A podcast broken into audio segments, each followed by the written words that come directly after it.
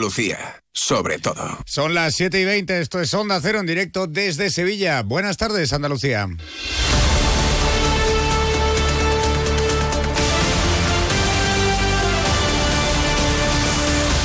En Onda Cero, la brújula de Andalucía. Jaime Castilla.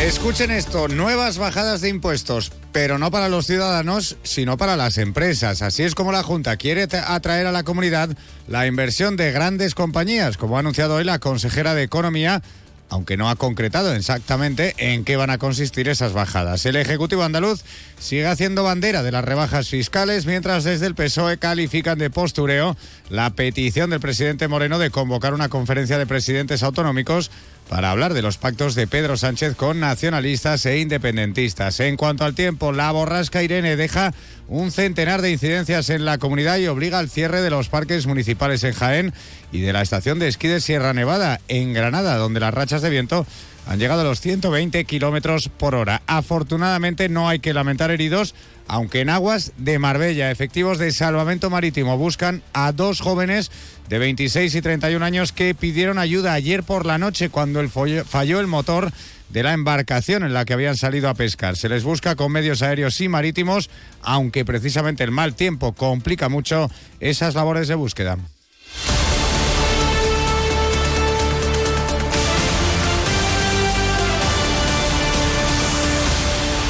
Vamos ahora con el sumario de la actualidad de este miércoles 17 de enero y lo hacemos con José Ignacio Caballero. Buenas tardes. Buenas tardes.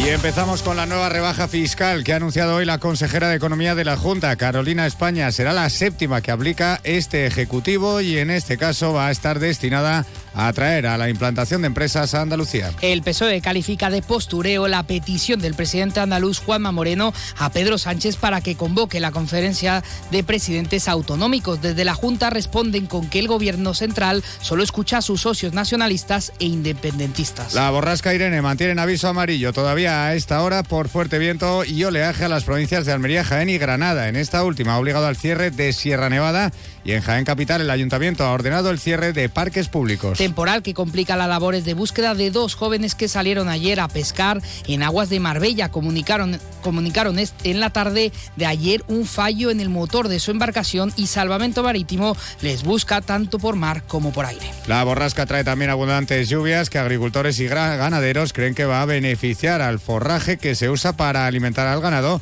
a la bellota y a los cultivos de secano. Eso sí, piden más ayudas directas por la sequía al Comité de Expertos de la Junta que se reúne mañana. Gobierno Central y Junta de Andalucía se harán cargo a medias de los costes de la demolición del polémico Hotel del, Algorra, Algorróbico en Almería. El Ejecutivo andaluz dice que ya tiene consi consignados los fondos en los presupuestos de este año. En sucesos, la policía ha desmantelado una secta destructiva con sede en Granada que organizaba encuentros en los que suministraba drogas ilegales a sus clientes. Hay 18 de personas detenidas en toda España acusadas de diferentes delitos. Otro hombre ha sido detenido en Estepona acusado de intentar atropellar a cuatro policías cuando le dieron el alto en un control. El arrestado llevaba casi 50 kilos de hachís en su coche. Y la Legión ha reconocido con el distintivo rojo al soldado Pedro Fernández Mayorala Ruiz, un cabo que desapareció durante la guerra de Ifni en 1958. Ha informado de ello el ayuntamiento de su localidad natal, el municipio sevillano del Viso del Alcor.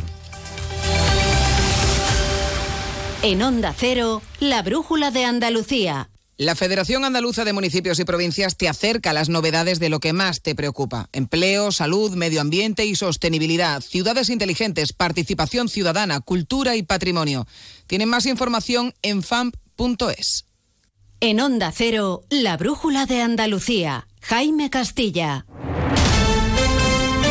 La Junta de Andalucía quiere continuar en este 2024 con su política de bajar impuestos. La consejera de Economía, Carolina España, ha anunciado esta mañana en Sevilla que próximamente llevará a cabo una nueva rebaja fiscal. Será la séptima del gobierno de Juanma Moreno y en este caso afectaría a las empresas. El objetivo es atraerlas para que inviertan y traigan su sede a Andalucía. Atacaremos varios flancos. Uno de ellos es el tema empresarial. Nosotros queremos ser atractivos para la inversión. Queremos que los grandes inversores se fijen en Andalucía y se instalen en Andalucía. Por lo tanto, Estamos estudiando algún mecanismo que nos permita pues atrapar, digamos, y, que se queden aquí en Andalucía. Y luego también haremos algún tipo de medidas destinadas a las empresas, bien pues en la compra de vivienda, bien en algún tipo de deducción para un colectivo interesante. En el PSOE hoy responden a la carta que envió ayer el presidente Moreno a Pedro Sánchez para reclamarle por segunda vez que convoque la conferencia de presidentes. Expresaba en la misiva Moreno su preocupación por los pactos de socialistas y sumar con sus socios nacionalistas e independentistas. La portavoz socialista María Márquez califica esa, esta carta de postureo y de puro marketing político. En una rueda de prensa en el Parlamento ha criticado lo que considera que es una constante confrontación del presidente de la Junta con el gobierno central y su obsesión dice con Sánchez. El señor Moreno eh, está absolutamente obsesionado con Pedro Sánchez.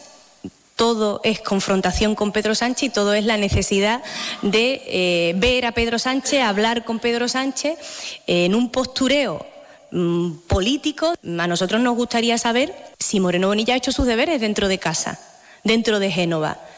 Por su parte, el consejero de presidencia, Antonio Sanz, ha insistido hoy desde Cádiz en la necesidad de convocar esa conferencia de presidentes. Dice que el gobierno central solo hace caso a sus socios, a los que necesita para mantener a Sánchez en el poder. Por ello, tacha de falta de respeto a las, a las comunidades autónomas el no escucharlas y dice que si Cataluña pidiera dicha reunión, se le concedería sin titubeos. Reclamamos al presidente del gobierno que convoque de manera inmediata la conferencia de presidentes. Tenemos que dialogar y tenemos que hablar de los acuerdos y de los pactos que está alcanzando que rompen principios como la solidaridad, interterritorial, que rompe la igualdad de oportunidades entre las comunidades autónomas. Anda que si el que le pide la conferencia de presidente hubiera sido el presidente de Cataluña, anda que se hubiera tardado medio minuto en convocarla. Sobre sanidad, la consejera de salud Catalina García ha vuelto a pedir al Ministerio de Sanidad más profesionales para paliar la saturación del Servicio Andaluz de Salud. Una reivindicación que ha hecho en un acto en Madrid junto a la consejera de salud de esa comunidad. Ambas han reclamado al Ministerio un pacto nacional por la sanidad y que se abran más plazas para el MIR.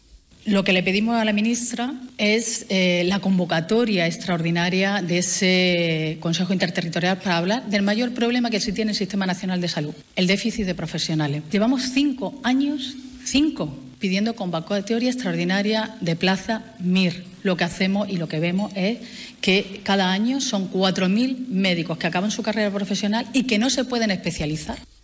Por su parte, Vox ha registrado aquí en el Parlamento andaluz una proposición no de ley para que el gobierno de la Junta eleve la inversión en sanidad hasta los 17.000 millones de euros. Su portavoz parlamentario, Manuel Gavira, defiende que con esta medida el, Ejecutivo andaluz igualaría el gasto por habitante a la media nacional la Administración andaluza se gaste la misma media nacional que otras tierras. Eso es lo que nosotros pretendemos con esa iniciativa y que esperamos que el gobierno de Moreno Bonilla deje la palabrería, pase de las palabras a los hechos e invierta en la atención sanitaria que recibimos los andaluces.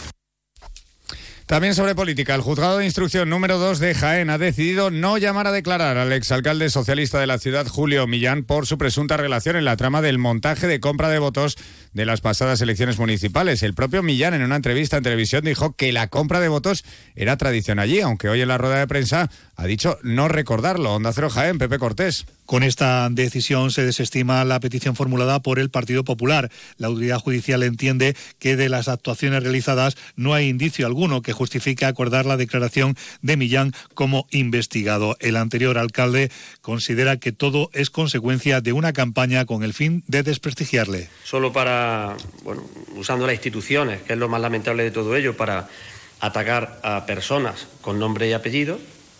Ese ha sido su objetivo y desgraciadamente poco espero del Partido Popular.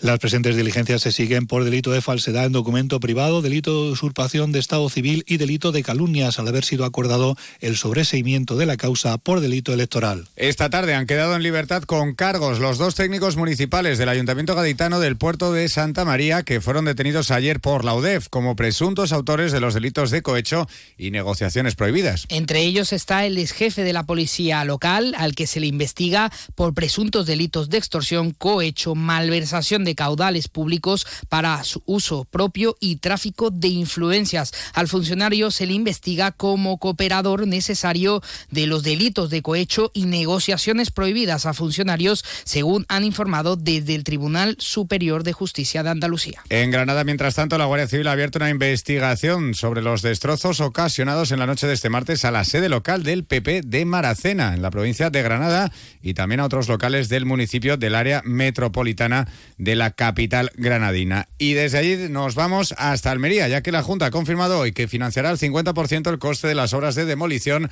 del polémico hotel del Algarrobico, unos fondos que ya están consignados en los presupuestos autonómicos de este año. Onda Cero Almería, Inés Manjón. La Junta de Andalucía hace alusión al convenio entre el Estado y la Administración Autonómica para financiar tanto el derribo de la edificación como la restauración ambiental de esa zona. La consejera de Economía y Hacienda, Carolina España, destaca que incluso el Gobierno andaluz tiene ese coste previsto en el presupuesto de 2024. Hay que demoler eh, el Algarrobico y devolver el estado natural a la playa. Eh, estamos en no sé si en conversaciones, pero sí hay eh, de alguna forma hablado pues, que haya una especie como de convenio entre el Gobierno de España y la Junta de Andalucía para eso tendrá unos costes posteriormente y nosotros pues haremos eh, nos haremos cargo del 50% y eso sí está previsto ya en los presupuestos del año 2024. Eso sí, se ha referido a que antes tendrá que resolverse por parte del Ayuntamiento de Carboneras la declaración nula de la licencia de obras. Es un paso previo para poder proceder al derribo y es algo que de momento no se ha producido. En asuntos laborales, los sindicatos, comisiones obreras y UGT han condenado la agresión a un trabajador del servicio de limpieza de la ciudad autónoma de Ceuta en el conflictivo barrio del Príncipe. Piden más presencia policial en la zona para evitar nuevos sucesos de este tipo. Nacero Ceuta, Llurena Díaz.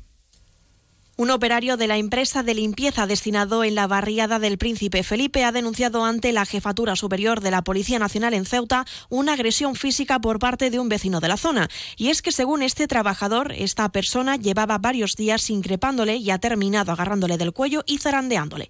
Ante este suceso, comisiones obreras y UGT han condenado la agresión denunciada y han pedido mayor presencia policial en la zona para poner fin a las agresiones, dice, y así para dar más tranquilidad a estos trabajadores.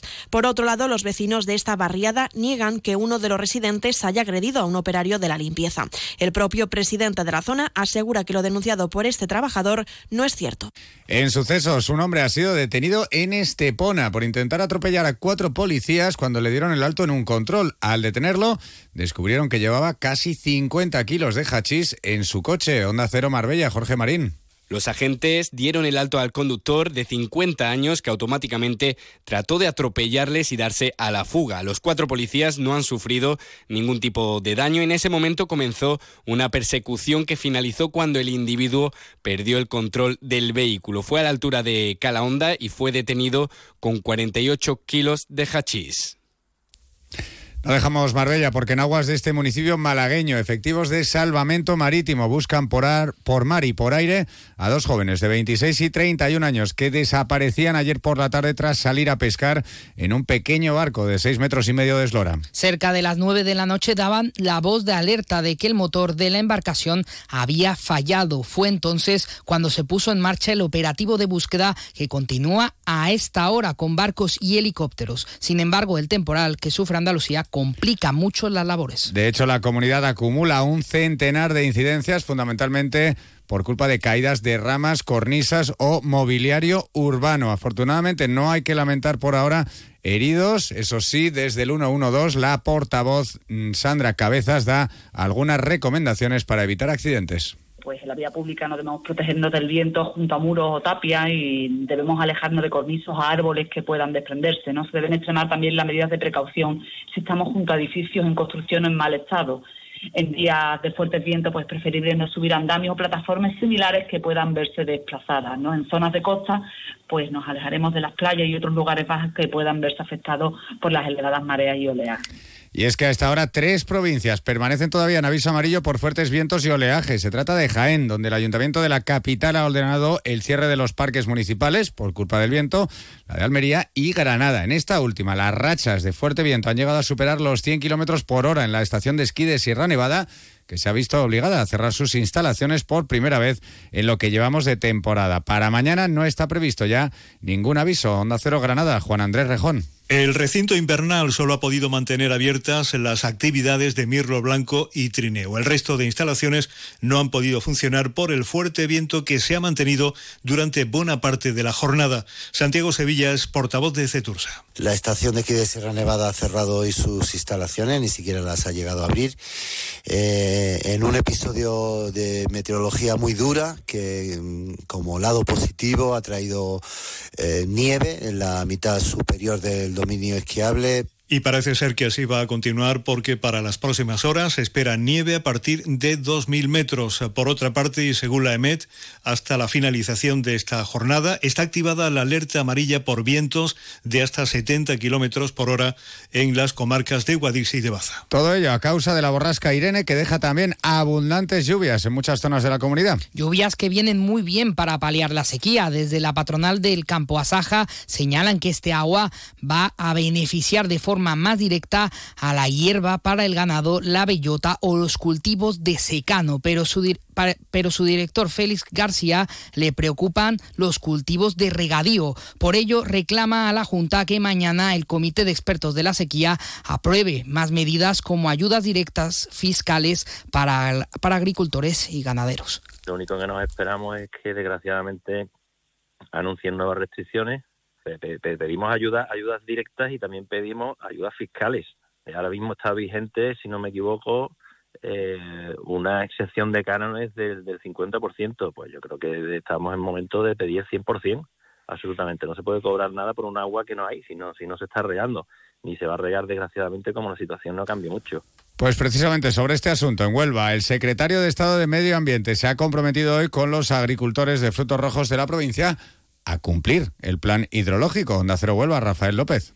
Un encuentro de que han salido muy satisfechos los agricultores por ese compromiso de resolver la situación de los bombeos del Boca Chanza y poder asegurar así los 75 octómetros cúbicos que recoge el plan hidrológico antes del 15 de abril. Y una reunión a la que ha acudido la consejera de Agricultura, Carmen Crespo, que asegura que el gobierno les ha prometido que el expediente está ya muy avanzado un mensaje de esperanza, porque creemos que es una de las cuestiones fundamentales para la provincia de Huelva, para su sistema, para la situación que tiene Huelva en estos momentos hídricos. Y a pesar del compromiso del secretario de Estado, las organizaciones agrarias mantienen las movilizaciones previstas para el 1 de febrero en Sevilla bajo el lema Agua para Todos. Terminamos con el orgullo del municipio sevillano del Viso del Alcor por el reconocimiento 66 años después a uno de sus vecinos. La Legión condecoraba este pasado fin de semana con el distintivo rojo al operador de radio y cabo primero de transmisiones Pedro Fernández Mayoralas Ruiz. Era miembro de ese cuerpo del, ejército español cuando desapareció en combate durante la guerra del Fini eh, el 13 de enero de 1958 en la batalla de Chera. Su única hermana de 84 años era la encargada de recoger junto a los dos sobrinos del desaparecido la distinción. Y con esta noticia nos vamos.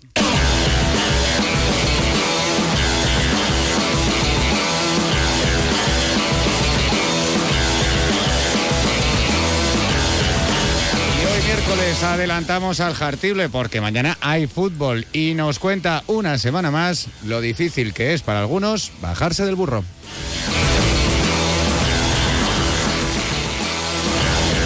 Qué difícil es, querido Jaime, bajarse del burro. Y si no, que le pregunten a los políticos en general, aunque hoy me quiero centrar en aquellos con responsabilidades en materia económica. Que no es que no se bajen del burro, es que solamente ven el burro con las gafas de su partido o su ideología.